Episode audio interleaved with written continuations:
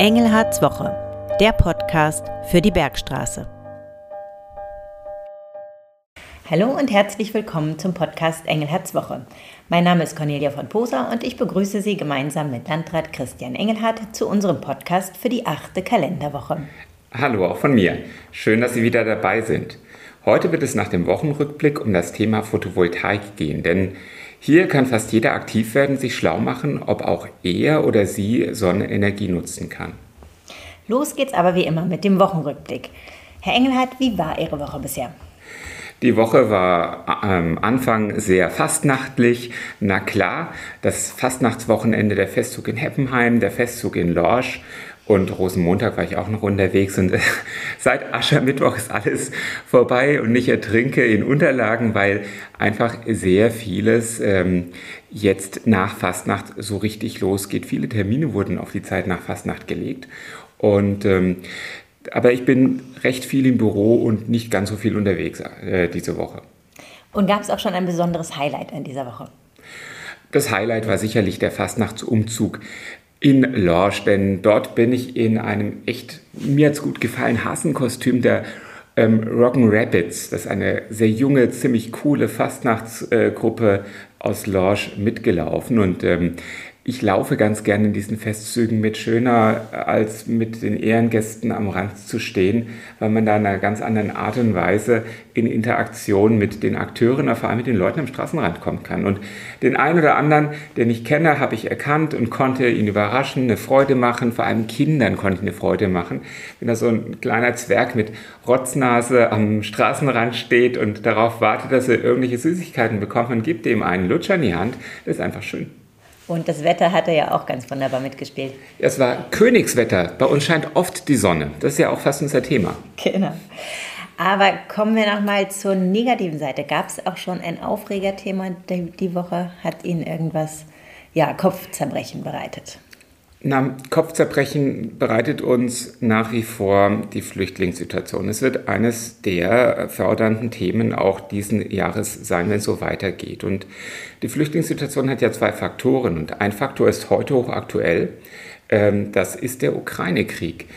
Von den Menschen, die zu uns kamen letzten Jahr, sind 2,5 ähm, äh, Millionen aus der Ukraine gewesen. Und das ist eine, also jetzt rede ich ziemlich einen Käse, 2500 glücklicherweise nur in den Kreis Bergstraße aus Ukraine. Ansonsten wäre es hier ein bisschen äh, arg voll geworden. Und äh, das ist sicherlich auch ein Teil des Kalküls von Putin, die Solidarität innerhalb Europa und auch die politische Stabilität dadurch zu beeinträchtigen, dass ähm, die Art und Weise, wie Russland Krieg führt, auch mit Angriffen auf die Infrastruktur, auch mit äh, Schäden am Stromnetz, am Wärmenetz, dass das zu vielen Flüchtlingen führt und damit die Staaten, die die Ukraine unterstützen, in ganz besonderem Maße auch belastet. Und es belastet äh, in der Summe mit den Menschen, die sonst zu uns kommen. Und das ist alles Folge von diesem Krieg, der zwischen zwei großen Staaten in Osten Europas, dem Angriffskrieg Russlands, ähm, äh, der dort stattfindet. Und ich möchte noch ganz persönlich dazu sagen, ich hätte nie gedacht, dass das Ganze so lange dauert. Ich habe eigentlich mit einer Niederlage der Ukraine gerechnet, als es losging, wie wahrscheinlich die meisten, und auch mit einer relativ schnellen äh, Niederlage.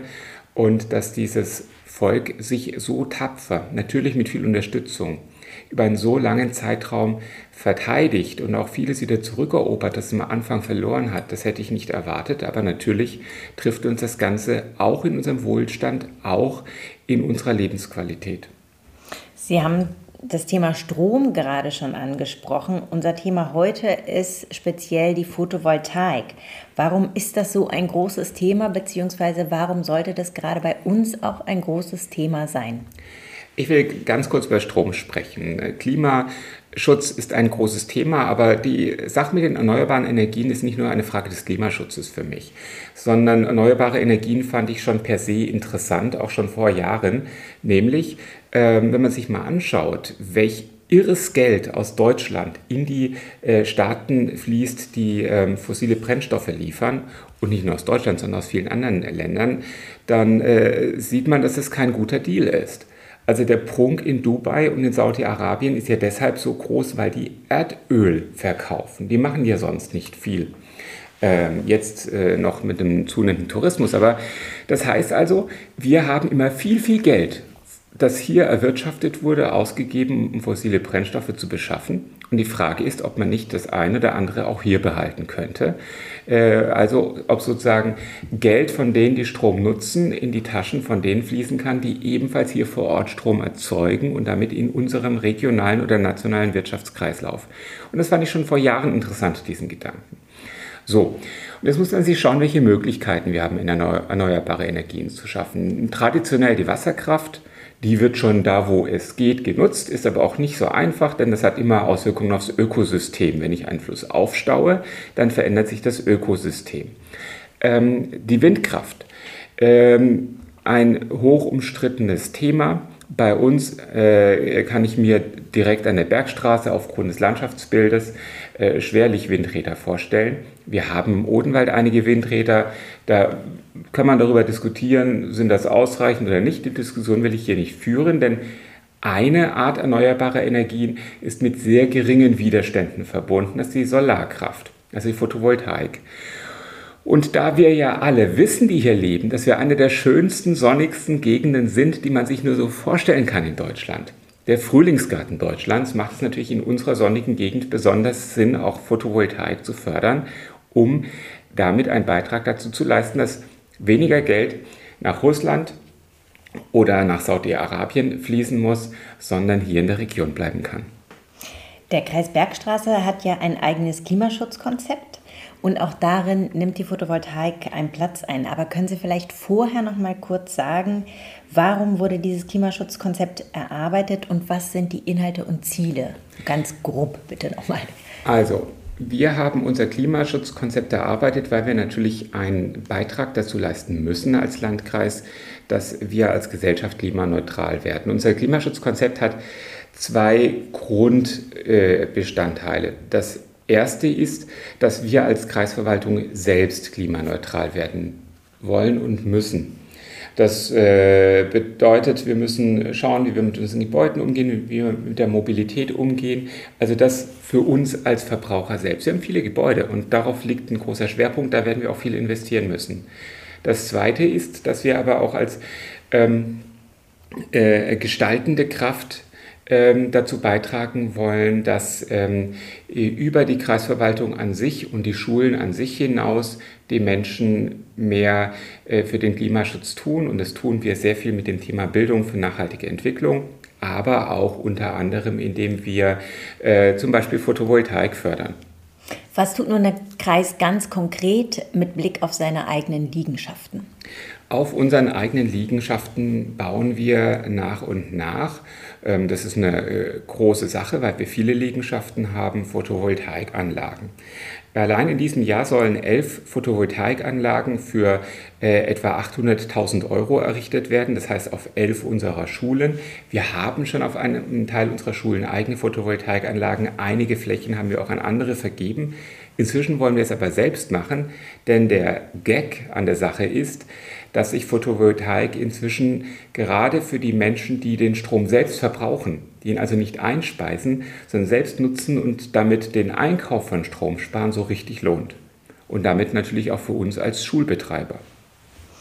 Über die eigene ähm, Installation von Photovoltaikanlagen hinaus hat der Kreis aber im vergangenen Jahr zum Beispiel auch ein Förderprogramm in diese Richtung aufgelegt.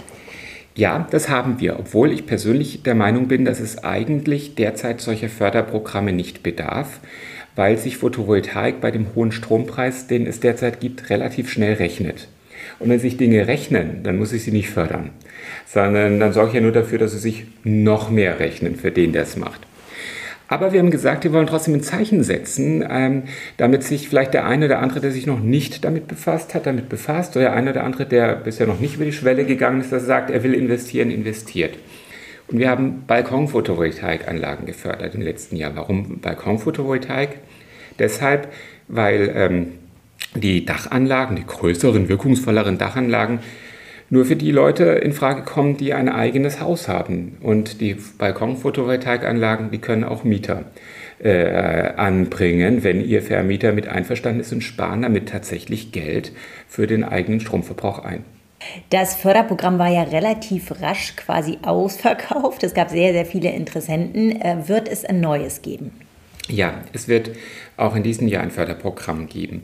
Auch das ist vor allem äh, gedacht, um Zeichen zu setzen. Also wie gesagt, wenn man das Ganze mal durchgeht und für sich durchrechnet, wenn man zum Ergebnis kommt, dass man auch ohne jede Förderung ähm, relativ schnell eine Rentierlichkeit erreicht. Das ist eine Folge des hohen Strompreises, die, äh, den wir haben. Aber wir wollen natürlich trotzdem noch mal einen Beitrag dazu leisten, dass noch mehr passiert. Wir wollen auch, das überlegen wir derzeit, in besonderem Maß Innovationen fördern. Ähm, die Frage ist auch, was ist mit Speichertechnik, ob wir die auch fördern können. So ganz groß ist unser Fördertopf aber nicht und deswegen überlegen wir gerade, wie wir unser Förderprogramm bestmöglich ähm, ausgestalten können und dann werden wir das auch öffentlich machen, sobald das geklärt ist. Was können Bürgerinnen und Bürger tun, die sich jetzt für das Thema interessieren und sich informieren wollen? Also, es gibt sehr viele Informationsmöglichkeiten, ähm, beispielsweise im Internet. Ähm, wer aber beraten werden möchte, äh, wer für sich, für seine Immobilie mal ganz konkret Hilfestellung haben möchte, ob sich lohnt oder nicht, wie schnell sich lohnt, der kann sich zum einen an die Energieberater unserer Wirtschaftsförderung, der Wirtschaftsförderung Bergstraße wenden. Ähm, die machen das ähm, als Serviceleistung. Und weil all die Beratungskapazitäten, gerade auch im letzten Jahr, als viele gemerkt haben, der Strom wird echt teuer, all die Beratungskapazitäten schon sehr überlastet waren, haben wir Bürger zu ehrenamtlichen Bürgersolarberatern ausgebildet. Und äh, das findet derzeit noch statt, aber die ersten gibt es schon. Und auf der Seite www.bsb-bensheim.de, das heißt Bürgersolarberater-Bensheim, ähm, findet man eine Übersicht über die Menschen, die jetzt schon Bürgerinnen und Bürger beraten, beziehungsweise man hat die Möglichkeit, seinen Beratungswunsch dort zu hinterlegen. Und dann bekommt man für sein eigenes Haus im Prinzip eine Wirtschaftlichkeitsberechnung, sodass man entscheiden kann, ja, es lohnt sich, ich mach's. Wunderbar. Vielen Dank für diese Einblicke. Damit beenden wir unseren Podcast für heute. Wenn Sie Fragen oder Themen für Engelhards Woche haben, dann senden Sie uns diese gerne entweder über Facebook oder über unsere E-Mail-Adresse podcast.kreis-bergstraße.de. In der nächsten Woche sind wir dann wieder mit einem speziellen Thema für Sie da. Bis dann. Ich wünsche Ihnen eine schöne Woche. Bleiben Sie gesund und bleiben Sie besonnen.